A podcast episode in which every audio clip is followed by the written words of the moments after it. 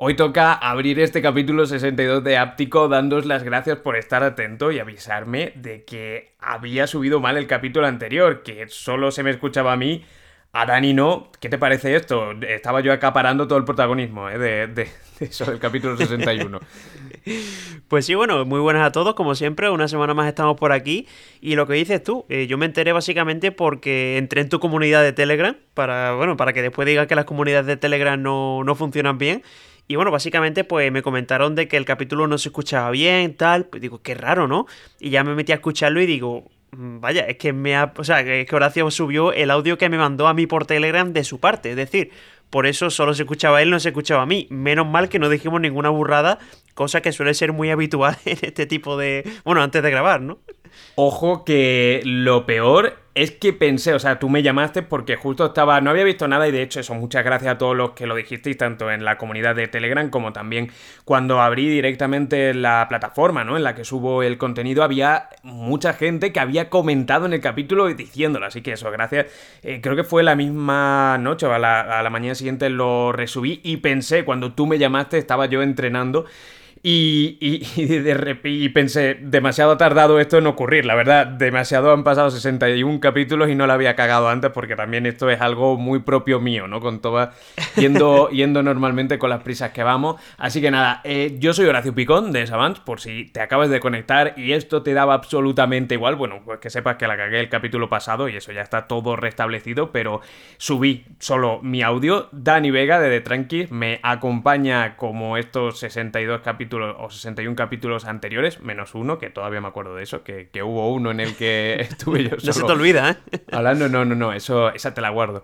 Y bueno, pues vamos a hacer un pequeño resumen de algunas de las noticias que vamos a, tratar esta semana, que, que, hay muchas, como siempre, ¿no? Pero esta es especialmente interesante y vamos a tener que hacer un esfuerzo extra por no enrollarnos, porque hay bastantes. Vamos a hablar del supuesto Apple Ring que ha dado la campanada según unas filtraciones que apuntan a que poco después de que lo saque Samsung, llegará también para todo el ecosistema de Apple por lo visto hay una hay un mercado bastante interesante, curioso a nivel de dinero y que Apple por supuesto va a intentar eh, explotar. Vamos a hablar del Xiaomi 14 Ultra, del que sabemos todo ya a pocos días, poquísimos días de la presentación, de la nueva tecnología de lectura de Iris también que se va a presentar en el Honor 6 Pro, que va a ser presentado el 25 de febrero, el próximo domingo. También vamos a hablar del Snapdragon 8S generación tercera, una nueva gama de procesadores que ha sido filtrada. Vamos a hablar de cosas raras también como arroz con proteína de carne, todo integrado que han conseguido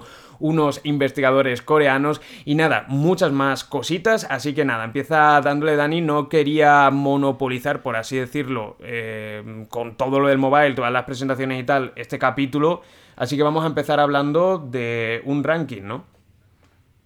Sí, vamos a hablar de un ranking que de hecho ya la semana pasada estuvimos comentando de todos los, datos globales de los teléfonos que se habían vendido que llamaba la atención que prácticamente lo, bueno, los primeros puestos eran casi todos de Apple. No sé si recuerdo que eran 7 de 10 o algo así eran teléfonos de Apple. Y hoy vamos a hablar de los datos, pero de España, que sabemos que muchos de vosotros nos, que nos escucháis desde LATAM. Pero aquí en España la verdad es que también hay un público importante y por eso lo queremos, lo queremos comentar. Y aquí, pues, la verdad es que es muy diferente el ranking con respecto a lo que comentamos la semana pasada.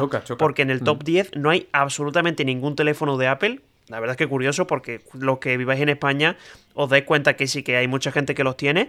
Pero bueno, aquí lo que podemos comentar es que lo monopoliza te iba a decir prácticamente todo, pero no, absolutamente todo, tanto Samsung como Xiaomi. Ojo, Xiaomi es la gama media, no tenemos, que, no tenemos aquí teléfonos de gama alta. Y por ejemplo, el primer teléfono, el móvil más vendido del año en España, ha sido el Samsung Galaxy A54 5G, un teléfono de gama media que la verdad es que está genial. Y ya Xiaomi pues está en segundo y tercer puesto con teléfonos que son el Redmi 12C, que este si no recuerdo mal, creo que era el móvil más, vendido del mundo o más vendido en India o algo así, y el Redmi 2A, también un si no me equivoco, yo lo probé. Lo probé el 12C, hablé de él a finales de año. Eh, creo que es el que tenía eh, conector micro USB, no tenía todavía ni, ni USB tipo C es un móvil de 100 euros, o sea, es el más barato de todos los de Xiaomi. Sí, de hecho, de hecho, hace poco lo vi en Xiaomi España, o sea, la página oficial, y creo que costaba como 70 euros o algo así, o sea, que es un teléfono que se encuentra baratísimo. Sí, sí, sí, tela. Vamos, eh, y bueno, pues ya os podéis imaginar más o menos para lo que es. Pero bueno, también la realidad es que hay mucha gente que, no quiere el móvil para mucho más que para mandar WhatsApp y tal. Y sinceramente, o sea, es que mm, te gastas algo eh, con garantía de tres años como te dan aquí en España, oye, pues ni tan mal, ¿no? Es que tampoco hay gente que con eso pues tira. Además, yo creo que, bueno, lo has resumido tú muy bien. Al final, los teléfonos que salen en este ranking son teléfonos de eso, ¿no? De que funcionen bien, de hablar por WhatsApp y tampoco es que la gente busque unas pretensiones altísimas con una cámara top. Es decir, nada, nada, vamos, nada parecido a eso, porque es que no hay ni un teléfono ni de gama alta ni de gama, digamos, media alta es que ni eso, vamos, que está por ejemplo la 14 de Samsung, que ese sí recuerdo que estaba en el top de los mundiales, el Redmi Note 12 4G, Redmi 12, yo qué sé, todos estos mm. teléfonos que ya sabéis que Xiaomi pues vende como churros, aunque me llama la atención que siempre le pasa a todas las marcas que suelen vender mucho más el de la generación anterior que el nuevo. Ya os digo, es algo curioso y no le pasa solo, solo a Xiaomi, sino también a Samsung. No, para que os hagáis una idea, el móvil que cuesta aquí más caro es el A54 5G, el que encabeza la lista con un 5% de cuota de mercado y tenía un coste de 429 euros así, porque me acuerdo de haberle hecho el unboxing, luego lo analicé unos, unas semanas después porque lo estuve probando durante bastante tiempo y eso, era buen móvil, pero todavía es mejor pues eso, dentro de un año justo estaremos hablando de lo mismo y seguramente estará en el ranking porque a día de hoy ya cuesta unos 150 euros menos y es buen dispositivo. Es normal que al final mucha gente se vaya a la generación anterior. Aquí no estamos, eh, digamos, descubriendo nada nuevo. Realmente es que cualquiera mirando el mercado con dispositivos tan similares entre un año y otro, bueno, pues eh, está claro. Yo a lo que me iría y lo que recomiendo normalmente es eso también te iba a decir que me resulta curioso que no haya nada de poco. Yo sé, un poco F5, poco F4. es que yo creo que son muy nicho. Yo creo que son muy nicho a nivel de. Mm, y el X5 Pro es que tampoco era tan. O sea, fue muy vendido, ¿eh? Ese sí que es verdad que fue muy vendido, pero. Eh, pero creo que es más nicho de, mm, de usuario gamer, ¿no? Que cada vez me gusta menos usar esa expresión porque mm, que es gamer en sí, pero bueno, sí, como a un nicho más, más a, un público más concreto. Y de lo que vamos a hablar sin dar mucho la turra, ahora sí, es de lo nuevo que tiene preparado Xiaomi. Digo sin dar mucho la turra porque ya hemos hablado de más o menos esto, pero bueno, ya es que las cosas están muy filtradas y de hecho mañana, conforme a cuando estamos grabando esto, que se subirá mañana el podcast jueves 22 de febrero, teóricamente sale presentado el Xiaomi 14 Ultra, ¿no?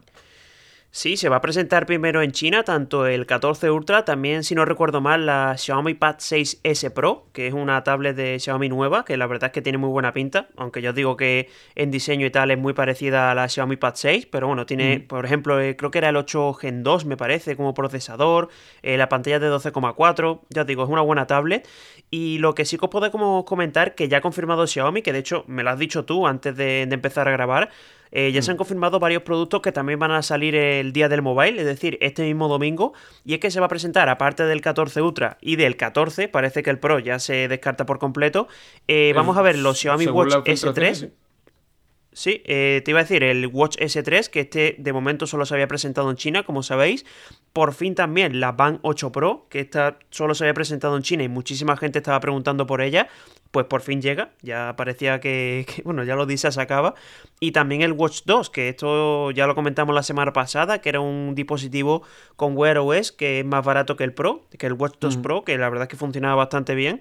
Y ya os lo digo, productos súper interesantes, aparte del 14 Ultra del 14. Así que se viene una presentación importante. ¿eh?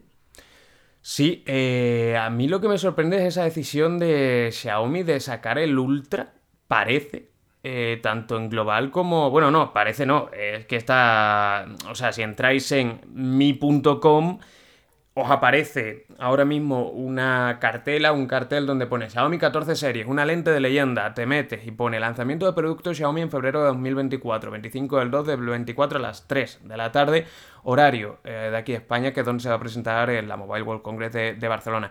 Y pone eh, sensor de imagen de una pulgada de última generación. Esto no lo traía ni el Xiaomi 14 ni el Xiaomi 14 Pro. Es decir, está claro que, va a sacar un Ultra y luego, eh, bueno, apertura variable, tal, que esto sí lo veíamos en el modelo Pro. HyperOS y luego más abajo pues te viene esa, unos pequeños slides, unas pequeñas presentaciones de tan solo Xiaomi Watch S3 que de hecho te viene el anillito, ese lo vimos ya presentado en China, ¿no? El, el S3, sí, sí. que básicamente se puede cambiar como mm, eh, el bisel eh, y, y, digamos al ponerlo se cambia también la watch face.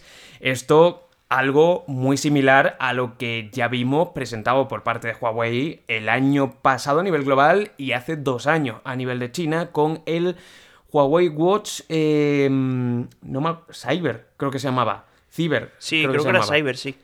En ese caso era toda la correa y todo lo que le cambiábamos, en este el anillo y eso, se pone y directamente se cambia también la Watch Face. Luego el, la Band 8 Pro y la Xiaomi, el Xiaomi Watch 2 con Guaros.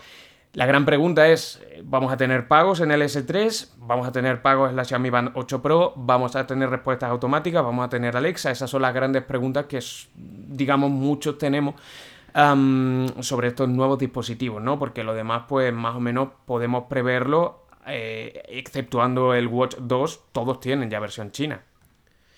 Sí, eh, bueno, el Watch S3. Eh, no, perdón, sí, el Watch, eh, Watch he liado yo. Sí, sí, pero he dicho yo algo de pro, sí, algo he dicho mal. No, me acuerdo qué Sí, sí. Y sí, llevas tu razón. La verdad es que Xiaomi está dando tumbos con el tema de los pagos. Recordad, por ejemplo, que el S1 sí que lo llevaba.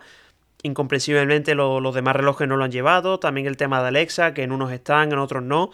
Entiendo que será algún tipo de acuerdos que han roto, no tengo ni idea, la verdad, pero no tiene pinta de que vayan a salir en estos dispositivos. Es que en el Redmi Watch 4 no estaba, por ejemplo. Claro. Por eso te digo que, no tiene sentido que, lo hagan así. Y también lo que tampoco me parece que tenga mucho sentido es que te lo presenten en China, el, eh, hablando del 14 Ultra, pues bueno, eh, al final son 3-4 días antes, ¿no? Ya que estás, pues preséntalo a nivel global para todo el mundo y no adelantes esa información, por lo menos lo que yo pienso. Es un movimiento muy raro, sinceramente. Es un movimiento muy raro. Pero bueno, em, eso, pues dentro de, de una semanita, no sé si vamos a poder grabar la semana que viene, ya os lo adelanto porque, bueno, yo voy a estar unos días en, la, en el mobile, que además me hace especial ilusión este año porque hay varias cosas que quiero ver, ¿eh? eh y eso, no voy a dar mucho la lata con, esto, eh, porque no monopolice, porque no sea el único tema de conversación, pero, pero es eso, al final seguramente no vuelva hasta el miércoles, la semana que viene, tenga que grabar tal, así que bueno, pues ya lo comentaremos en el próximo capítulo. Hombre, podríamos hacer algún especial el jueves o algo, ¿no? No sé, de las cosas que hayas probado, estaría guay. Vamos a verlo incluso el, propio miércoles o el martes, yo qué sé, es que lo mismo tengo tiempo, pero lo mismo, ¿no? Es que luego también vas allí y sinceramente, eh, es que no os hacéis una idea lo grande la de stand que hay y si a vosotros que estáis escuchando esto os gusta tanto como a mí la tecnología, que parto de la base de que sí, es que allí estaríais como niño, como yo estoy cada vez que voy, o sea, viendo mil cosas y, al final faltándote tiempo para todo. Y una de las cosas que también vamos a conocer en la mobile, aunque un día antes, porque oficialmente es en febrero, o sea, el 25 de febrero, que es domingo, teóricamente empieza el lunes la, feria, em, es el Honor Magic 6 Pro, eh, un dispositivo del que creo que hemos hablado en capítulos anteriores, que ya analizaremos un poquito más adelante, porque ya os digo, lo tengo aquí en la mano, lo, estoy probando directamente. Y una de las cosas eh, más interesantes es que de los pocos, poquísimos, yo es que así a priori no recuerdo otro que tiene eh, reconocimiento 3D, ah, digamos como hacían antaño algunos otros dispositivos, ya sabéis que Honor viene de Huawei, Huawei tenía esta tecnología, los iPhones siguen trayendo esta tecnología. En este caso no es una isla dinámica ni nada de eso, pero lo más guay es que también tiene eh, tecnología de, reconocimiento de movimiento de iris, ¿no? Entonces han sacado eh, una mm, colaboración, por así decirlo, con una revista de motor, no recuerdo ahora mismo cuál era, en la que eh, han metido en un coche la posibilidad directamente de encenderlo, apagarlo incluso moverlo de adelante hacia atrás con el móvil pues puesto en un soporte, ¿no?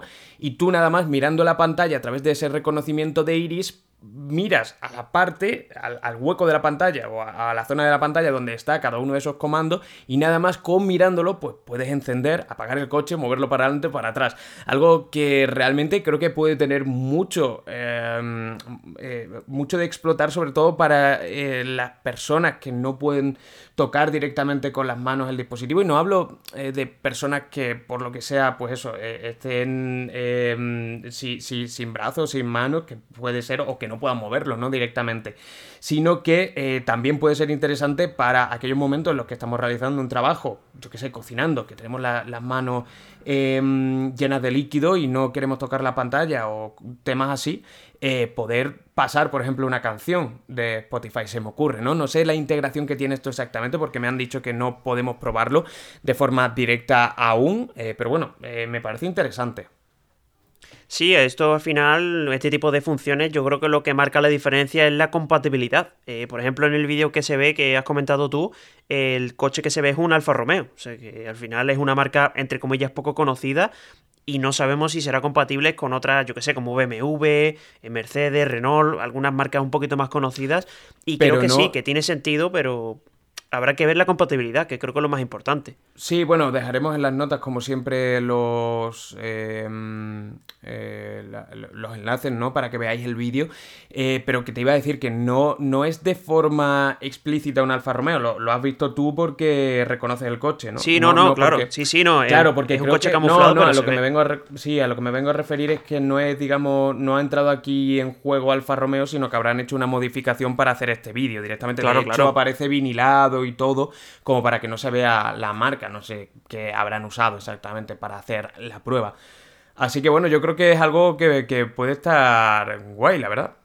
Y, eso sobre todo para... Mm, ya, que tienen el sensor, yo creo que sí, que por ejemplo el tema que tú dices, ¿no? De, yo qué sé, estar fregando y estar pasando vídeos en TikTok, se me ocurre, eh, así, eh, cosas que tengas que hacer con las manos ocupadas, ¿no? Aunque también es verdad que tienes que tener un soporte en el teléfono, no sé, es complicado, pero yo qué mm. sé, ya que te metes en, meter ese sensor, pues por lo menos da la utilidad, no que simplemente sea desbloquear y ya está.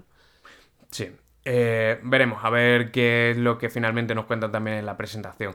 Y Nothing ha confirmado que su nuevo Nothing 2A que, lleva ya confirmado desde hace pues una semana, pero no lo van a presentar oficialmente, si no recuerdo mal, hasta el 5 de marzo. Eh, va a llegar con un MediaTek Dimensity 7200 Pro. Eh, David Santamaría, creo que era el, el CEO, el coceo de, de Nothing. Ahora, a ver si no he patinado, pero creo que sí. A ti no te suena, ¿no? Que era también David Santamaría. A ver, me suena el nombre, me suena.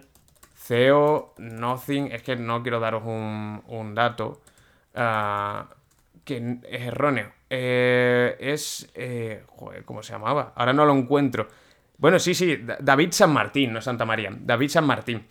Eh, yo sabía que más o menos por ahí, ahí, van los tiros. Hace unos días, o sea, ya lo entrevistó Nate Gentil em, hace unos, unas semanas, un par de meses o algo así pero estuve viendo una entrevista que le hacían los de tope de gama y le preguntaban directamente, eh, oye, eh, ¿no le cierra la puerta a alguna marca de procesadores? Y se le veía en la cara, bueno, él decía explícitamente que no, que estaban abiertos a todo, se le veía en la cara que obviamente eso era eh, porque Nothing estaba preparando el 2A e iba a ser mm, presentado de forma explícita con el MediaTek Dimensity 7200. Una decisión que yo creo que los propios de Nothing, porque ellos toman el pulso directo a las redes, a las comunidades, a los foros, etcétera. Saben que MediaTek no es el procesador favorito ¿no? de, la comunidad pero me gustó mucho el vídeo en el que lo anunciaban, un vídeo de YouTube en el que creo que era el eh, Product Manager o el Marketing Manager comentaba las otras dos opciones que tenían encima de la mesa de Snapdragon y por qué habían decidido seleccionar este 7200. Era básicamente que por el precio en el que estaban encuadrados y tenían que sacar el producto y el rendimiento que les daba era el que mejor les casaba. Ya está, eh, no hay otra. Y me pareció, eran bastante honestos a la hora de explicarlo. No sabemos todavía, por ejemplo, qué precios tienen. Sí sabemos, aunque no lo han confirmado de forma oficial, el diseño ¿no? que tiene este dispositivo que a mí sinceramente guarda el concepto de Nothing, pero yo no sé si es de estos dispositivos que hasta que no lo ves no te acaba enamorando, físicamente me refiero, pero los renders que han salido eh, a mí no me enamoran, ¿eh? igual que los dispositivos anteriores sí y mucho, este no mucho.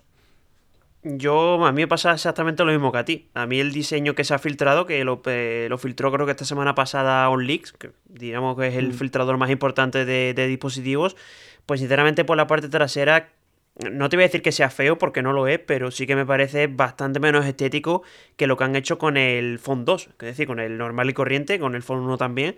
Y aquí pues tenemos, por ejemplo, la disposición de las cámaras en la zona central. También se ve, yo que sé, la parte trasera a mí no me termina de, gustar. Eh, por ejemplo, el tema de los LEDs hay bastante menos que, que en el Phone 2. Entiendo también que para recortar. Y también en cuanto al procesador, a mí me parece una decisión inteligente, sobre todo si eso hace que el precio baje.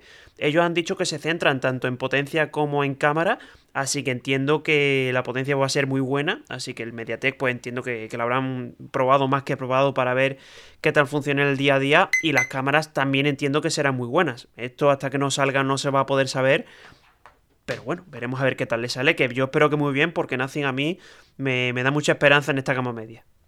Sí, eh, lo que acabáis de escuchar, que es una notificación que me ha entrado, ha sido porque he cogido el Nothing, que de hecho lo estoy... Mm, llevo ya unos días con él, cogiéndolo, dejándolo. O sea, básicamente porque tengo varios dispositivos que ir probando, desde hace ya algunas semanas lo tengo. Y os tengo que decir que mm, ya publicaré una review, eh, que quiero que sea a fondo, pero una de las cosas que más me ha llamado la atención, fuera del hecho de los glyphs, de la interfaz, que Creo que aparte de esa función, o sea, yo le doy la vuelta y de repente los LEDs se encienden como diciendo, pues, lo, he puesto en ajuste en modo no molestar, le doy la vuelta con la pantalla hacia abajo, se activan esos LEDs y si me entra alguna notificación yo le he puesto como un patrón para que me avise, ¿no? Como los antiguos LEDs, o sea, tampoco los dispositivos de toda la vida. Pero más allá de esto, lo que me ha llamado la atención y creo que es muy interesante de cara a este 2A es lo bien, bien, pero bien de verdad que está optimizado el sistema. Lo ligero que va. Eh, y esto es algo que se nota mucho cuando pruebas otros dispositivos en paralelo y tienes casi intangible porque es cosa de milisegundos prácticamente, pero a mí me ha llamado mucho la atención lo eh, bien optimizado y es normal eh, porque al final es una compañía con muy, pocos dispositivos y que creo que se preocupa mucho por el tema de las actualizaciones y creo que le presta la atención al software que le deben prestar, ¿no? Y el hecho de tener una alternativa que quizás va a ser competidor del Pixel 7A, del 8A cuando salga, que todavía no está en el mercado, puede ser interesante. De todas maneras, respecto al diseño, viéndolo, imaginándomelo en blanco, quizás gana un poquito, ¿eh? pero es que en negro ese, esos tres LEDs además ahí, eh, a mí es que no me acaban de enamorar. En diseño... me da un poco de, No pena porque tampoco sé cómo lo hubiera hecho yo exactamente, pero no, no me gusta, no me gusta mucho este. A ver, al final tienen que diferenciarlo del más caro y obviamente el más caro pues tiene que tener mejor diseño. o sea, que claro, que es normal, es, que es muy complicado. Es muy complicado. Por eso. Que al final, pues sí, será buen dispositivo, pero esto hasta que no se pueda probar, lo mismo lo pruebas y dices, mira, pues que le den al diseño, me quedo con todo lo demás porque es una pasada. O sea, esto al final no, no sabes qué, qué va a pasar finalmente, pero bueno, veremos a ver qué, qué, tal le sale, que yo espero que muy bien. Sí, totalmente. Por cierto, importantísimo, pasamos de Nothing a la ex de Nothing, podríamos decir, que era OnePlus, y es que esta semana ya se ha, sí, se ha confirmado de que OnePlus va a sacar el OnePlus 2, que, bueno, el OnePlus Watch 2, si no me equivoco es el nombre exacto, eh, que va a ser el nuevo dispositivo que, que, obviamente va a llegar, bueno, digo obviamente, aunque creo que no sé si es el primero que va a llevar Wear OS de, de OnePlus, no sé si sí, lo es. hay otro. A día de hoy, a día de hoy eh, hay em, con Wear OS está Samsung, desde el Galaxy Watch 4 están los TicWatch, está Xiaomi, estaban los Fossil que lo dejaron, ahora salió hace una semana la noticia de que dejaban de sacar smartwatch con Waros y los Pixel y creo que no me estoy dejando ninguno, pero ya está. Y ahora Nothing pues va a entrar también en el mercado y no sabemos si alguna otra OnePlus va a entrar también en el mercado. Y no sabemos, o sea, yo creo que lo normal, si la perspectiva de ventas es buena, em, es que marcas como Honor, por ejemplo, se metieran ahí, no sería muy raro, ¿eh? Veremos, la verdad es que tiene buena pinta, pero no sé, eh, sinceramente ya el, este OnePlus Watch 2 eh, sí que se ha visto ya, es decir, la marca ya lo ha enseñado en imágenes y tal, es un diseño raro, eh, yo lo quería decir porque, por ejemplo, en la parte derecha tenemos, por ejemplo, una corona giratoria, también un botón, pero tiene una forma rara, eh, sobresale de demasiado esa parte, no sé, yo no sé si me termina de gustar o no, es como un reloj circular, pero en esa parte recta, una cosa súper extraña, y por cierto, eh, no lo hemos dicho, pero no se ha hablado del precio, pero lo que sí que han dicho es que si te lo compras te van a regalar unos OnePlus Buds 3, o sea que tiene pinta de que barato, barato, barato, pues no es que vaya a ser.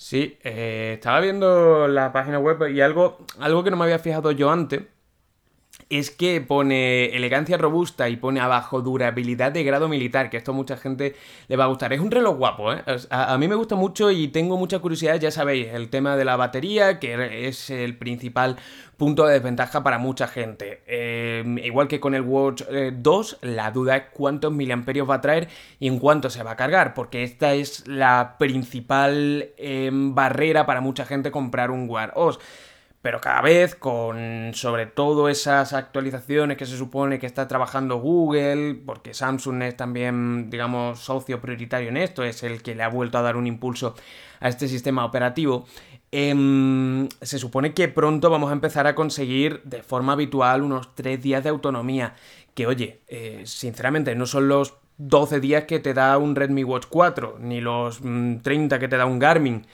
pero a cambio de tener todo lo que tenemos en un War OS, a mí me compensa personalmente. Esto ya lo he dicho, al final tenemos 20.000 millones de productos y cada uno elige el suyo, igual que hay muchos modelos de coche y hay muchas marcas de coche, pero creo que se está poniendo muy interesante y a mí el diseño me gusta. Decir que tiene esa parte a la izquierda, que lo estaba viendo yo directamente, que es como una barrita, y digamos en el canto de la barrita inferior tiene el botón como de acceso directo, que será personalizable, y arriba tiene la típica corona giratoria esa que, la verdad está muy chula. A mí, yo es que lo, estabas tú diciendo y, no le ponía cara a la corona y, mola bastante.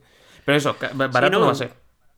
Sí, no, no, seguro. Y el diseño, bueno, yo estimo 300 como mínimo. Yo creo que desde ahí para arriba se casi seguro. Y, poco. y lo que decías de la batería estoy completamente de acuerdo, sobre todo yo creo que el objetivo que tiene que tener Wear OS es no tanto acercarse a la duración que tienen otros relojes de 12, 13 días, sino más bien el acortar eso al máximo. Es decir, que por ejemplo, que ya lo tengas que cargar cada 4 o 5 días, yo creo que sería lo ideal, sobre todo para decir, oye, mira, me compensa el, sí, es verdad, voy a tener que cargarlo lo mismo el doble que el otro, pero es que voy a tener no el doble de opciones, sino muchísimas más funciones, no voy a tener problema con pagos, no voy a tener problema con aplicaciones, yo qué sé, Spotify, Google Maps, al final la versatilidad es tremenda y creo que la diferencia a día de hoy entre comprarte un Amafit o comprarte un T-Watch es esa, ¿no? Es decir, oye, es que esto lo tengo que cargar cada día o cada dos días y el otro pues me puedo olvidar prácticamente dos semanas. Totalmente. Sí, a mí, vamos, ya sabéis no, no de nuevo, que es un sistema que me gusta mucho. Y en otra. Mm, eh, en, otra realidad, por así decirlo, está el tema de Huawei y todo el tema de la guerra tecnológica barra comercial con China, ¿no? Porque tenemos también noticias sobre eso, ya dejando un poco de lado. Creo que no vamos a comentar nada más de tema mobile y de presentaciones. Sí, vamos a hablar ahora de, bueno, lo que dices tú, ¿no? China yo creo que se está poniendo la cosa un poquito tensa por allí y parece ser que está blindando tanto a Huawei como a SMIC, que se llama esta compañía, que ya sabéis que se dedica a fabricar y desarrollar eh, procesadores y básicamente lo que lo está blindando es a base de millones. Le está metiendo millones a saco, sobre todo para que puedan protegerse ante las sanciones que le está imponiendo el gobierno de Estados Unidos, que esto ya sabéis que viene de hace bastante tiempo. Ya no sé los años que han pasado, pero por lo menos 3-4 llevan ya, ¿no? Sí. Eh, Tres y poco, porque yo me acuerdo la, la, la, la, vez que yo fui al Mobile World Congress eh, hace dos años, que fue la primera vez que fui en plan un par de días, porque había ido antes de la pandemia, pero ida y vuelta, em, ahí ya estaban con la sanción. Entonces, claro, mínimo llevan cuatro años. Es que a mí me llamó la atención, además, fue, fue bastante eso porque me, llegué y eso, tenían el hall entero y digo yo, pues a esta gente no les preocupa mucho que Google les haya puesto la sanción, ¿no? Porque parecía, pero bueno, cada vez no que esté peor, eh, porque de hecho en China están liderando ventas en todos los sentidos. Pero claro, a nivel global, a mucha gente, el que no tenga lo que hemos hablado mil veces, que no tenga Google, pues le sigue, le sigue eh, pasando factura. Y está claro mm, que, que, ellos, por su parte, se están poniendo las pilas gracias al gobierno chino con, estas inversiones, ¿no? Estaba buscando. Sí, además la. Sí. No, te iba a decir que todas estas que todo este tipo de, sanciones también estaba afectando mucho a la fabricación de procesadores, que al final China iba muy atrasada con respecto al resto del mundo y tienen que meter inversión ahí. Eh, ya sabéis que hace bien poquito se lanzó el primer procesador de Kirin, eh, que en este caso tenía 5G y era de 7 nanómetros. Y bueno, te estamos diciendo que era una revolución y tened en cuenta que en otros países como Estados Unidos, si no recuerdo mal, ya hay procesadores de unos 3 nanómetros, y hay mucha diferencia, o sea, tanto en rendimiento como en optimización, es que no tiene absolutamente nada que ver. Por eso tienen que hacer mucho hincapié en este tipo de inversiones. 40 hmm. mil millones eh, de dólares. De yuanes. En, ah, de dólares. en la inversión que, ha hecho. O sea, una barbaridad.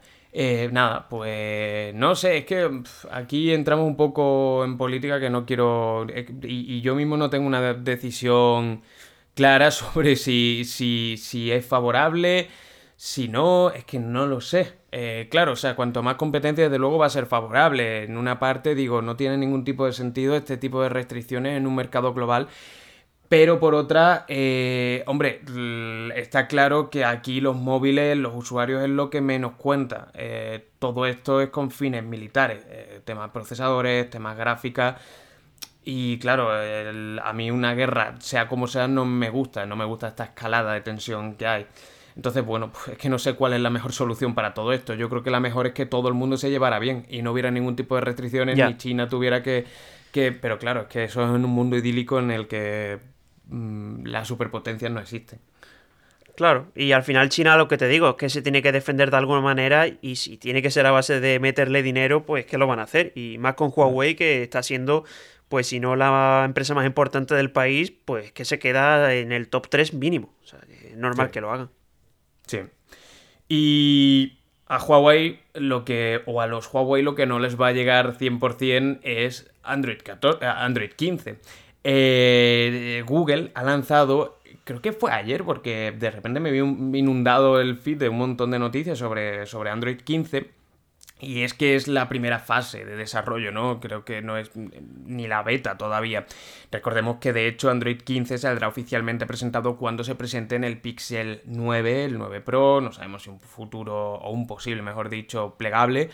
No sabemos, pero bueno, de todas maneras para eso todavía queda mucho. Estaremos ya casi comprando los turrones en octubre, finales de octubre de 2024. Eh, hay bastantes novedades, pero todas de momento a nivel muy técnico. En estas primeras versiones de Android realmente no se sabe mucho sobre los diseños, sobre nuevos packs de iconos, nuevos colores, etcétera, que esto Google lo va renovando eh, normalmente cada, cada versión prácticamente y algunas de esas novedades, pero eso vamos a ir conociendo muchísimas más conforme vayan llegando las nuevas actualizaciones, son el soporte de por ejemplo, para sintonizadores MIDI, para meterle, por ejemplo, una guitarra, un teclado por cable MIDI para captar sonido. Supongo que para temas de tableta, eh, para poder grabar directamente em, con calidad de estudio en tabletas que sean Android. También tenemos novedades como para, eh, o sea, en el grabador de la pantalla. Eh, como por ejemplo, he visto una que tú ponías a grabar la pantalla y podías elegir directamente qué pestaña o qué aplicación era la que querías grabar. No tenías por qué estar em, grabando toda la pantalla en sí, ¿no? Esto es algo que en algunas aplicaciones de Windows, de Mac, etcétera, se puede hacer, ¿no? Bueno, pues en teoría nos va a llegar también aquí. Em, también vamos a tener novedades de seguridad, de encriptación de datos, pero bueno, eso aún queda mucho aún queda bastante para octubre, así que bueno, iremos contando novedades que vayan llegando. La noticia, bueno, pues que ya ha empezado a caminar ese Android 15. Sí, también entiendo que más adelante empezarán a presentar cosas de inteligencia artificial, como ya ha hecho Samsung. Sí, claro. Y entiendo que Google también lo integrará, pero bueno, la verdad es que las primeras, las primeras noticias que llegan sobre ello molan. Eh, tampoco me parecen una revolución, pero sí que son añadidos que hacen que la experiencia sea mejor. Y lo que sea, pues bienvenido, bueno, bienvenido sea, ¿no? Valga la redundancia. Sí, y una de las cosas que 100% van a incluir, bueno, ya están incluyendo, ¿no? Pero que como tú decías, es el tema de la inteligencia artificial, pero que van a incluir me refiero a que a mí me da la impresión de que em, la semana pasada hablamos de que eh, Google Bard, que era la inteligencia artificial, de Google em, había cambiado el nombre de Gemini y ya más o menos intuíamos que también lo iban a integrar en Google Assistant. Google Assistant como tal ya está dejando de existir, están llegando la actualización de la aplicación. De hecho, no me queda muy claro porque lo he visto antes, pero no sé si buscamos Google Assistant en Google Play eh, aparece o ya no. La cosa es que ha cambiado de nombre, sí, aparece todavía el asistente de Google, pero creo, al menos en Estados Unidos, ya se puede descargar Gemini y eh, integrarlo como... No, eh, en España al menos parece que no, sí que está Copilot si lo buscas, pero aquí de momento no ha sacado Google Gemini. Eh, va a ser la inteligencia artificial que va a suplir al asistente de Google. de esa manera vamos a preguntarle lo que sea, pero no va a tener, digamos, esas respuestas preconfiguradas, por así decirlo, sino que se va a volver mucho más potente con una capacidad de aprendizaje y de usar los motores de búsqueda y de aprendizaje eh, neuronal y de, lenguaje y aprendizaje profundo que está desarrollando Google con, Gemini, ¿no? que incluso tiene ya versiones de, pago. Eh, esto llegará también a los relojes, llegará a todo el ecosistema y la cosa es que a mí me da la sensación eh, de que Amazon está preparando algo muy similar con Alexa. Creo que todavía no han dicho nada, pero la verdad se quedarían atrás si no eh, presentaron algo, eh, presentaran algo porque incluso Apple parece que la próxima actualización de iOS va a traer novedades respecto a Siri metiendo la inteligencia artificial.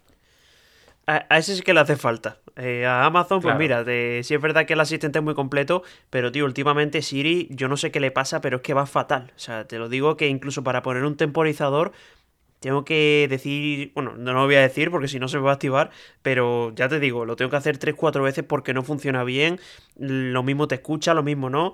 Mm, bueno, es que yo creo que lo de Siri es otra dimensión. Eh, ya Google Assistant, Alexa, eso está a otro nivel directamente. Y de verdad que espero que se, haya, que se hagan avances, no solo en Apple, sino también en otras marcas, porque ya hemos visto que en Samsung todo el tema de la, de por ejemplo, la traducción en tiempo real es que es una pasada y a nivel de, utilidad es que, es que para mí ya es que me parece hasta clave ¿eh? de aquí al futuro. Ojo que, que Apple no la haya idiotizado para luego vender eh, no, no, no. como mayor la ¿eh? actualización, ¿eh? No, de hecho, ha sido curioso porque me pasaba ya históricamente eso, o sea, nunca me ha funcionado mm. bien. De repente sacaron una actualización, no recuerdo si fue o la anterior o hace dos, que me empezó a funcionar de la leche, o sea, no fallaba ni una vez, y ahora de nuevo la han vuelto a actualizar y, y lo que dices tú, se ha vuelto como idiota. No sé qué le pasa.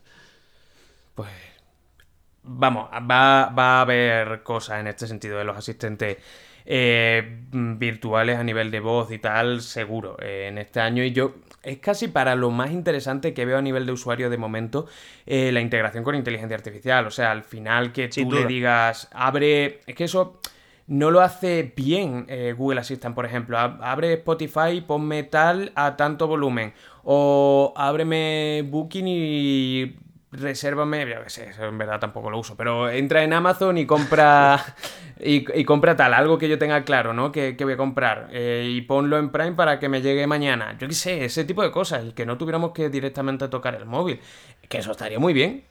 Eh, a ver, con tema de compra, a mí eso me, se me hace complicado porque al final, yo qué sé, por ejemplo, en Amazon dice, oye, cómprame sé, una pelota de fútbol. ¿Qué, pelota? ¿Qué tipo? ¿Qué, ¿Sabe? Que me ya, ya, pero por ejemplo yo estaba pensando en los micrófonos que he comprado inalámbrico aquí, que tenía, llevaba pensando que le iba a comprar el de JI eh, Mic 2, creo que se llama. Que es eso, como era un artículo que es caro y tal, le llevo dando muchas vueltas. Digo, venga, es una inversión para el canal, tal. Pero yo ya sabía desde hace tres o cuatro semanas que lo iba a comprar. Pues, por ejemplo, le doy ese patrón. Quizás no es el mejor, ¿no? Porque eso a lo mejor también lo hace eh, Alexa a día de hoy. Pero creo que hay muchos ejemplos de ese tipo que pueden ser interesantes. O incluso mándale un WhatsApp a no sé cuánto por lo emoticono. O mándale, por ejemplo, mándale en adjunto la última foto que he hecho a WhatsApp. Eso no se le puede decir a día de hoy. Eh, a Google Assistant, por ejemplo. Entonces, ese tipo de cosas, ese tipo de interacciones que van más allá, que requieren de un cierto aprendizaje pueden ser interesantes. Es todo, tío. Eh, yo qué sé, hazme una carta de baja de un seguro que tenga contratado. Es que el, nivel de, versatilidad que te da es brutal. Y, aparte, y sobre todo, incluso hacer reservas en un restaurante, que ya lo han enseñado alguna vez. Ya te digo, el techo que tiene la inteligencia artificial es altísimo y no solo Google o, Alexa, o en este caso Amazon o incluso Apple, ¿no? Es que todas las marcas y todas las compañías yo creo que tienen que ir en esa dirección porque se está viendo, ¿no? Que la gente lo, lo está, lo está reclamando. Sí, y bueno, vamos a hablar un poquito ya de Apple, ¿no? Que toca, que muchos usuarios yo sé que son Team Apple. Bueno, Team, venga, vamos a dejar de decir eso de Team Apple o Team Android porque creo que son perfectamente compatibles. O sea, yo al final puedo probar las dos cosas. Pero bueno, que tenéis un iPhone en vuestras manos. Sí, vamos a hablar ahora de un producto que, bueno, de hecho ya lo, lo comentamos la semana pasada, un rumor ahí rarillo del tema del diseño que se había filtrado y tal de, de los nuevos iPhone. Y ahora pues pasa un poco lo mismo con el supuesto Apple Ring, que también se ha filtrado información sobre ello. A mí me parece un poco pronto como para, como para hablar de ese producto, aunque bueno, tampoco, tampoco tenéis que tenerlo muy, muy alejado, básicamente porque ya sabéis que Samsung ya ha presentado el Galaxy Ring. Es verdad que solo lo presentaron a modo de teaser, es decir, no han comentado nada de características, ni precio, ni nada de eso, pero parece ser que Apple, bueno, eh, sacaría su propia versión del Samsung Galaxy Ring, se llamaría en teoría Apple Ring y llegaría en 2025. Se supone que unos meses después del lanzamiento que haga Samsung de manera oficial y veremos a ver si sale o no de aquí al futuro, ¿no? Yo a mí me parece un poco pronto 2025, pero si ya se empieza a hablar sobre ello, está claro que por lo menos trabajando en esa idea están, están trabajando. Sí, la, cosa es esa, que mm, a nivel de wearable parece que mucha gente lo va a tener, eh, lo va a querer tener. Entonces, bueno, pues al final es un nicho de mercado donde se van a meter. No sé ya lo siguiente que vamos a ver. Será ropa inteligente seguramente o algo así. Pues yo ya muchas más extensiones a nivel de, de, cuerpo. Hemos tenido pulsera, hemos tenido relojes, vamos a tener, bueno, y todo va a, convivir, ¿no? Mm, pero ya no sé. Eh, lentillas en un futuro, ¿no? Pero... Te iba a decir que yo creo que este wearable es el que más odio de todos, sin duda. A mí, es que a mí el tema de llevar a niños no me gusta nada. Y es que no. Incluso hay gente que le veo que, llevan el, Aura, ¿no? Se llama el, así el más conocido. Ah. Se lo he visto a mucha gente y, de verdad es que queda horrible. O sea, yo sé que es muy útil, de que no tienes que llevar un reloj inteligente y tal. Pero, tío, a mí no, no me va. O sea, es una cosa que no me entra por los, por los ojos y, y ni aunque le cambien el diseño, es que no no sé, algo personal. Lo tenía que decirlo, tenía que soltar. Sí, sí, sí. Sí, sí, Pues muy bien, muy bien. Yo me, me, me, alegro de que hayas compartido esta reflexión con nosotros. Ya, ya, ya o sea, me gustaría saber, eh, os iba a decir, ya sabéis, no sé si muchos lo sabéis, Tenéis, si estáis escuchando a través de Spotify en iBox también, eh, podéis dejar en eh, los comentarios qué os parece esto, si eh, estáis con Dani o no, o sois amantes y lleváis 10 anillos o, 12, y lleváis en alguno de los dedos incluso más de, más de uno, lo dejáis por ahí en los comentarios. Yo la verdad que, mm, sinceramente, cuando salga lo usaré. Eh, creo que puede ser interesante y al final la cosa es que a mucha gente le resulta útil porque no tienen que estar cargando todos los días, le dan los datos de paso, de ritmo cardíaco, de oxígeno en sangre, etcétera, etcétera. E incluso puede que vibren cuando, cuando les llega una notificación importante. Bueno, pues no sé, eh, yo no lo veo mal, vamos, y estéticamente, a ver, no, no, no, son la cosa más bonita del mundo, este tipo de anillos, ¿no? Porque al final no, tiene, no son de plata, no son... Pero bueno, ya, ya saldrán también mods, ¿eh? Si sale de, iPhone. A mí es que me parece como volver a la Mi Band 1. O sea, ese, ese nivel me parece. En parte sí. En parte sí. sí. De hecho, estaba pensando con el tema de las vibraciones y tal, lo estaba pensando, y que tenga a lo mejor un LED si te llega la notificación de WhatsApp eh, y se ponga en verde, si te llega de Instagram que se ponga en violeta, es que eso lo hemos vivido con la Xiaomi Band 1 hace 10 años me río porque me he puesto a pensar en vibración, en un anillo y, y no, no se me viene buen pensamiento. No, no, de eso, de eso Durex sí que tiene ya modelos y, Apple no. Sí, sí, eso es cierto. bueno, y otra noticia que también tenemos que hablar de Apple, que esta creo que sí que es importante y, creo que puede darse la relevancia que, que tiene y es que se ha comprobado que los iPhone 15 pues soportan el doble de ciclo de carga sin dañar la batería con respecto a lo que teníamos en la generación anterior. Ojo, esto me parece muy bueno, sobre todo porque ya sabéis que, que bueno, dentro de, lo que son los ajustes de un teléfono iPhone, es decir, de iOS, pues nos aparece una especie de salud de batería que nos indica un porcentaje. Pues parece ser que los nuevos iPhone 15, ese porcentaje que suele ser lo ideal, que esté por encima del 80% después de dos años, que esto, pues bueno, muchos usuarios sí que lo han tenido así, incluso han ido hacia abajo, es decir, un 70 y pico, pues parece ser que el iPhone 15 lo aguanta muchísimo más. Obviamente no han pasado dos años desde que ha salido, pero sí que ya las estimaciones que está haciendo la marca dicen, oye, mira, esto es así y entendemos que la calidad de la batería pues ha subido. A mí me encanta mm, esta noticia que la he puesto y he caído, o sea, no, no quiere decir que sea mentira. Pero me encanta porque me puse a mirar eh, y la he metido para comentar precisamente esto. Eh, Realme, por ejemplo, el primero, ¿no? Que no estoy hablando de Xiaomi, de Samsung, tal. Realme en el GT Neo 5 eh, afirma que la capacidad de su dispositivo, eh, para no degradarse más del 80%, es de 1600 ciclos de carga. Aquí estamos hablando de que Apple estimaba unos 500, ahora ha visto a través de investigaciones, porque habrá hecho más pruebas, habrá visto también datos de usuarios de uso y tal. Em, lo estimaba en 500 y ahora dice 1000. ¿A, qué, ¿A dónde quiero llegar? Bueno, pues que esto ha sido una nota de prensa, porque al final ha sido Apple eh, cambiando el dato eh, en la página de compra del producto, si no me equivoco. Y es un poco la típica noticia que también he puesto yo ahí porque digo, no hay prácticamente noticias de Apple, se ha sabido algo de los iPads y tal, pero bueno, tampoco me interesa mucho, no eran cosas muy, muy interesantes. Y es la típica noticia que parece que ha lanzado Apple como para que se hable de ella o incluso también, que te lo decía al principio del capítulo antes de empezar a grabar, que este, este capítulo yo espero que no haya salido, pero bueno, tampoco estábamos hablando nada raro. Te decía, oye Dani, ¿tú has visto que las, eh, las acciones de Apple están bajando? Con las Apple Vision Pro en el mercado, con, el, con todo el revuelo que ha creado, toda la expectación pero parece a la vez que no económicamente mm, los inversores están viendo bien por dónde está yendo la, compañía. Ha bajado, de hecho, del año pasado para acá. Sí, a ver, eh, tiene sentido. O sea, al final nos podemos meter en teorías conspiranoicas o no, pero la cosa es que tiene sentido. A ver, no, es teoría de conspiranoica, yo... a ver, a ver es, pura estrategia de comunicación. Sí, sí, sí, por eso, por eso. Apple es la reina, al menos en términos tecnológicos, e, en esto. Es muy buena haciendo esto. Sí, además lo hace con un producto que recordamos que la semana pasada ya lo comentamos, que a nivel de ventas, pues por ejemplo las versiones Pro vendían bastante más. Lo mismo también lo han hecho por darle un empujocito a las versiones normales, porque aquí no han dicho nada de los Pro, solo han dicho algo del iPhone 15. O sea, ya te digo, a lo mejor... Eh, es lo que te digo, te lo puedes creer o no te lo puedes creer, pero sentido tiene. O sea, las cosas como son.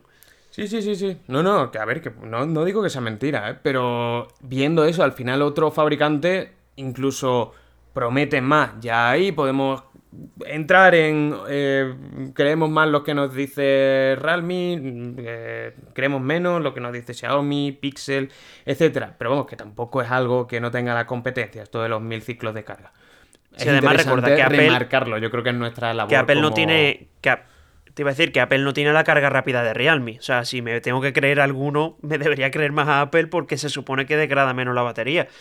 Ya te digo, esto es un poco, un poco debate de no sabemos qué pasa al final. Eh, podemos decir mm. una cosa u otra, pero yo creo que la razón solo la tienen, bueno, solo lo saben más bien las propias marcas. Otra cosa es lo que te llega a ti de información. Sí, y nada, pasamos a la siguiente noticia de ese Snapdragon que de repente se ha filtrado.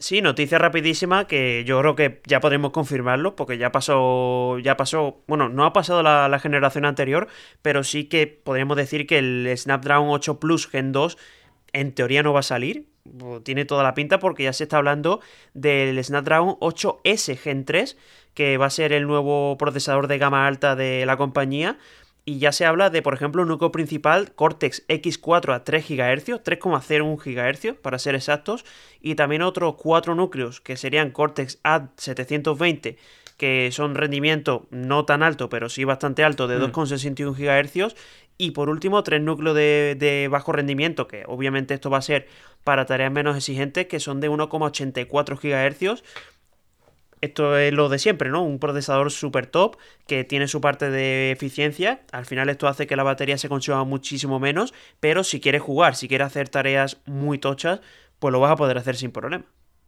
Claro, aquí la cosa es que parece que Qualcomm ha entrado en una nueva mm, em, estrategia comercial eh, y no saca ya procesadores Plus, no lo va a hacer tampoco en el Gen 3 y se supone que durante este año, no sabemos exactamente cuándo, pero cuando se ha producido la filtración yo diría que no a mucho tardar, va a sacar este 8S que vendría a ser como un procesador eh, más o menos igual que el 8 Gen 3, pero un poquito más barato para aquellos dispositivos que pretenden tener la potencia de un alta gama, altísima gama, pero por menos precio. Como un refrito, como una versión eh, Fan Edition, más o menos. Es, el concepto que tiene. Lo que a mí me resulta raro que no le que no le pongan 8S Gen 2, ¿no? Que ya se metan en 8 Gen 3, cuando ya yo creo que pues yo creo que lo ideal sería sacar primero el gama alta, es decir, el 8 Gen 3 y ya después sacar la versión S. Por eso te digo que me, me rayó un poco el tema del nombre. El Gen, 3, el Gen 3 ya está en el mercado. Oh, es verdad, es verdad. Lleva razón. Que tanto, tanto Apple Yo a mí si me preguntas ahora mismo yo no sé yo no sé por cuánto va el A, 14 o el por qué, procesador van en Apple. Te diría te, diría A17 Pro, pero vamos, A17, me tiro un triple, ¿eh?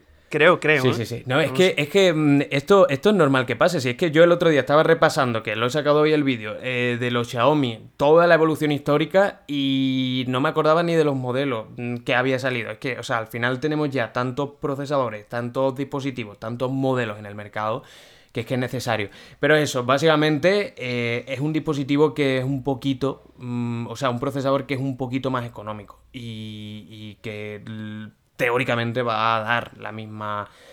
Yo creo que esto recibe o, o parte de la base de poder comerle la tostada a Mediatek.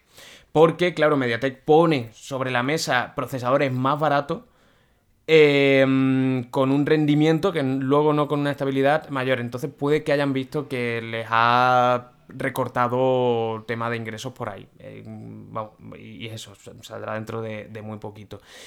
Y vamos a hablar también, ahora ya pasamos a puro software eh, de WhatsApp. Yo no sé si tú tienes la imagen, Dani, que se pueda ver tu foto de perfil sin ser contacto. Yo lo tengo solo cerrado para, para contactos.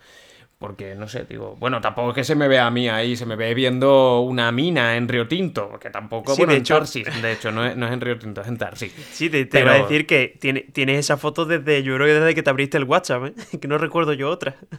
Pues desde hace ocho años tranquilamente, sí, sí, es que me gusta mucho. Y además me gusta porque, claro, no se me ve la cara directamente. Entonces, a ver, se me ve a mí girado ah, yo, torso. Yo no sé si lo tengo activado o no, ¿eh? De hecho, es que no sabía ni, ni, que se podía desactivar. A ver, sé que se podía porque sé que ahí tengo contactos que no me, no tengo, o sea, no me lo dejan ver porque no los tengo agregados. Pero ya te digo, es una cosa que es que ni me preocupa. Sí, eh, la, noticia eh, es que WhatsApp va a prohibir a nivel de software, o sea, que se pueda hacer una captura de la foto de perfil de una persona. Eh, vosotros en ajustes, de todas maneras, lo que decía, podéis directamente mm, poner de forma privada que eh, si no tiene eh, o no tenéis vosotros el contacto de esa persona, pueda ver vuestra foto de perfil, ¿no? Pero bueno, es interesante. de todas maneras, es lo que os digo, tampoco es exactamente qué tipo de fotos de perfil se pone la gente. Como para. Pero bueno, me parece interesante a nivel de protección de datos. Porque em, sí que es cierto que si te pones a jugar aleatoriamente con los móviles, eh, poniendo números y viendo los WhatsApp, puedes llegar a, ver fotos de perfil privadas, entre comillas. Que, no se quiere que sean. Te iba a decir, ojo, cuidado con el tema de la foto de perfil. Yo no sé por qué, pero la gente mayor que tengo, mayor entre comillas, o sea, hablo de mi madre, a lo mejor mis mm. tías y tal, están usando mucho ese tema, ¿eh? el de poner una foto de perfil con cambiar el estado. No sé, como que se ha puesto de moda, lo mismo lo hacen por eso, ¿eh? No tengo ni idea, pero es curioso. Ni mi madre, ni mi madre ni mi padre creo que nunca han tenido, de hecho, foto foto de perfil y yo diría que los padres de mi novia tampoco, o sea, fotos suyas directamente. Son, son ah, fotos, random. O sea, pero, de, algún nieto fotos suyas de fotos. Yo, yo creo que eso es algo como más de nosotros, de tener nuestra foto de perfil. Porque normalmente la, la, persona, eh, digamos, de 50, mm, de, sí, 50 para arriba, no suelen ponerse su foto de perfil directamente. Pero bueno, una decisión un poco raro cuando, rara cuando está ahí, supongo que porque habrá necesidad o habrán detectado un cierto problema, ¿no? En ese sentido. Sí, por eh, cierto, sí, una cosa rapidísima. Si alguien, si nos escucha alguien de WhatsApp, por favor, activar ya la programación de mensajes. Es que de verdad, el tema de este de la foto, no sé por qué lo sacan y no me sacas el tema de los mensajes programados. ¿Cuándo lo van a hacer? lo de los mensajes programados? Que se pueda, que se pueda decir sí, que mañana a las 8 lo mandan, ¿no? Eso. No sé por qué no lo hacen, pero bueno, hay que esperar todavía. ¿Qué vamos a hacer? Van poco a poco. Es que había otra cosa de WhatsApp que no he metido aquí, pero que he leído y no me acuerdo ahora mismo qué era. Se me ha pasado a meterlo y ahora mismo no me acuerdo, así que tampoco, tampoco sería tan, tan importante realmente. Bueno, ya lo diremos. Ah, sí, eh, un, un chatbot que había salido con inteligencia artificial y tal, que era de unos creadores españoles. Eh, pero bueno, cosas, eh, o sea, puede que estar guay, pero nada que no hayamos visto en chatbot en Telegram desde hace mucho tiempo, que lo estaban comentando los medios como si fuera una gran novedad. Sí, ya estaba. Había una inteligencia artificial, Lucía creo que se llamaba. O sea, eso ya estaba... ¿De Telegram? Sí, no, de WhatsApp, de WhatsApp. Sí, pues algo, algo así, rollo así, la, habían sacado. Sí, sí, y tenía también un nombre propio, igual. Bueno, eh, y acabamos ya con dos noticias. Una de ellas que yo, sinceramente, me esperaba. Mm, eh, porque la, la, situación ha cambiado mucho en los últimos meses respecto a este tema. El CEO de Mercedes en una entrevista ha dejado entrever que quizás hubo demasiado, y quito el quizás, que hubo demasiado optimismo en la industria en los últimos cinco años más o menos respecto a los coches eléctricos. eléctricos. Confirma que Mercedes al menos seguirá vendiendo motor de combustión todo lo que le sea posible. Y entiendo que todo esto viene no ante un pesimismo, pero sí ante una, un chocarse contra la realidad de decir, a ver, es que no podemos adoptar tantos cambios en tan poco tiempo. En 2030, en... ya nos quedan seis años para eso. Mm, yo sinceramente tengo un coche y lo tengo diésel, a menos de que el precio del coche eléctrico baje mucho y la autonomía sobre todo suba mucho, yo compraré un motor de combustión en los próximos años. Y eso es así, eh, mm, a menos de que salga una tecnología súper revolucionaria. Y es eso, eh, yo creo que esto de, la, mm, eh, de los cambios que se preveían en 2030, que ya la Unión Europea dio un poco paso atrás respecto a eso, era bastante irreal. o por lo menos se está viendo, nos estamos chocando con la realidad. Sí, además también yo creo que ha venido un poco en consecuencia de lo que han subido los coches de combustión. O sea, los coches de combustión con todo el tema de, de bueno, la, la euroregulación, podríamos decir, pues que han subido el precio pues un 10-20% fácilmente y eso es lo que le ha hecho digamos, a, un poquito acercarse a lo que cuesta un coche mm. eléctrico, pero aún así, mm, bueno, coches de segunda mano me fío mucho más de comprarme un coche de combustión de segunda mano porque el eléctrico, que yo qué sé, te puede fallar la batería, puedes degradar, es mucho riesgo todavía a día de hoy. Y entiendo que hasta que ese precio no sea mucho muy inferior, lo que dices tú, y también importante la infraestructura acompañe, que mm. eso a mí me parece incluso más clave que, que la autonomía que puedan dar, pues es que, mm, pues sí, a ver, yo creo que está confirmando lo evidente, ¿no? Yo creo que todo el mundo se ha dado cuenta si ha leído un poco de información, tampoco te estoy diciendo que esté súper informado. Matizo, eh, he dicho, no compraría un, eh, un, motor de combustión a menos de que subiera mucho la autonomía. Y digo esto, al final cada uno tiene sus necesidades. Hay unos amigos que ahora se van a ir a vivir a unos 20 minutos, 20 y pico minutos de Madrid y que a lo mejor tienen que necesitar un coche para ir, volver del trabajo, tal, no sé cuánto, y por tema de, de, de parquímetro y tal, yo les dije, oye, pues ¿por qué no compráis un coche eléctrico que lo mismo renta? A mí, sinceramente, para bajar a Huelva, hacerme 600 y pico de, kilómetros, y cuando no, es que yo cuando cojo el coche es para hacerle más de 400 kilómetros en un día. Claro. Es que, es que depende de muchas cosas, pero es que la realidad es que hay mucha gente que lo necesita para lo mismo que yo, no para un desplazamiento en el que a día de hoy un coche eléctrico sea realmente una realidad o pueda ser una realidad. No. Entonces eso, bueno, pues yo creo que queda evidente y es normal, ¿no? Que Mercedes tome esta decisión. Y por mucho del éxito que obviamente está teniendo Tesla y los Polestar y, un montón de marcas y que van a ser MG cada vez veo más, em, Pero la realidad es esa, que estamos en 2024 y yo no veo claro que en 2030 mm, la gasolinera... Para nada. Yo sigo, yo sigo siendo de opinión de que deben convivir las dos tecnologías y ya en función a eso, pues que cada uno elija. Por lo menos mm. esa es mi opinión. Ya no sé si será la correcta o no, pero forzar eso, por lo menos a día de hoy, creo que tiene sentido cero. Sí, totalmente. Y bueno, enlazo eso de forzar porque para forzado lo que han hecho unos em, investigadores de la Universidad de Yonsei en Corea del Sur. Acabamos ya con esta noticia que normalmente, como siempre os digo, eh, me gusta eh, acabar mirando al cielo noticias de, del universo que, me gusta y de expediciones eh, que está la cosa bastante interesante a nivel de llegar a la luna bueno hay muchísimas cosas ahí cocinándose pero Decía lo de forzado porque los científicos de la Universidad de Yonsei han decidido hacer un híbrido de arroz metiéndole proteínas de carne. Y os leo textualmente porque de otra manera yo creo que sería imposible que os lo explicara. Esto sacado de ABC Ciencia, ¿vale? Primero, los científicos sembraron las células madres de grasa y músculo de vaca en granos de arroz recubiertos con gelatina de pescado, un ingrediente que ayuda a las células a que se adhieran mejor al arroz.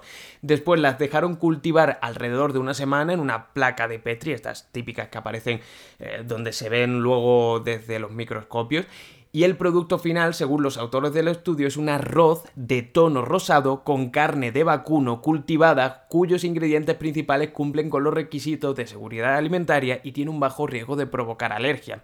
El arroz, pues eso, es arroz rosa y tiene un 8% más de proteínas gracias a, ese híbrido porque es que contiene en su interior carne. Es algo rarísimo pero yo digo, en serio, esto tiene que ser como la Vision Pro, o sea, que sacan como primer modelo y luego lo van mejorando, porque todo este lío para tan solo, tan solo entre comillas, un 8% más de proteína, a mí personalmente no me compensa, no, sé. A ver, también hay que tener en cuenta de la cantidad de arroz que comen en los países asiáticos. O sea, yo creo que ellos, en cuanto a hidratos de carbono, no es que vayan sobrados, es que vayan, van directamente a otro nivel y al final, pues parece ser que tienen que buscar este tipo de soluciones para meter proteína en su dieta. Entiendo que irá por ahí, ¿eh? No sé si por sí, no, no, es buen apunte, es buen apunte. Sí que es cierto que obviamente nosotros aquí comemos arroz a un nivel más accesorio, por así decirlo. Sí, hombre, ni mucho menos. Hmm, hmm. De hecho, hace poco, hace poco que estuve, que estuve en Japón, bueno, los campos de arroz que no es una locura. De hecho, nos dijeron los kilos de arroz que consumían al, no sé si al año o al mes, es que no me acuerdo del dato, pero es que era una auténtica barbaridad. Por eso te digo que aquí comer arroz no es tan normal, pero es que allí es el pan de cada día, nunca mejor dicho. Sí, sí, sí. El, arroz de cada día, le dicen allí directamente en, Corea. Así que nada, con esto nos despedimos por hoy, este capítulo 62, a ver si finalmente podemos grabar la semana que viene o no. Muchas gracias por estar una semana más aquí, a todos los que aguantáis hasta el final escuchando este capítulo. Dejad abajo en los comentarios que me hace mucha ilusión cuando veo vuestras reacciones, aunque sea decir un hola, o sea, está guay. En iVoox, en Spotify, y es que no sé en qué otras plataformas se puede poner, pero bueno, si en la que estáis escuchando se puede veis que se pueda, pues hacerlo, porfa. Y nada, gracias a Dani por estar una semana más aquí y no sé, si dentro de 7 días o 14 días hablamos de nuevo. Pues nada, lo dicho, muchas gracias a todos por estar ahí. A ti, Horacio, que lo pases bien en el mobile, que sabemos que tienes por ahí mucho trabajo. y Yo creo que sí, mucho trabajo, pero al final uno se lo pasa siempre bien. Sí, eso se disfruta, se disfruta. Y nada, lo dicho, nos escuchamos si podemos la semana que viene y si no, pues dentro de dos estaremos aquí puntual como un reloj. Así será. Bueno, pues un abrazo. Hasta luego. Chao.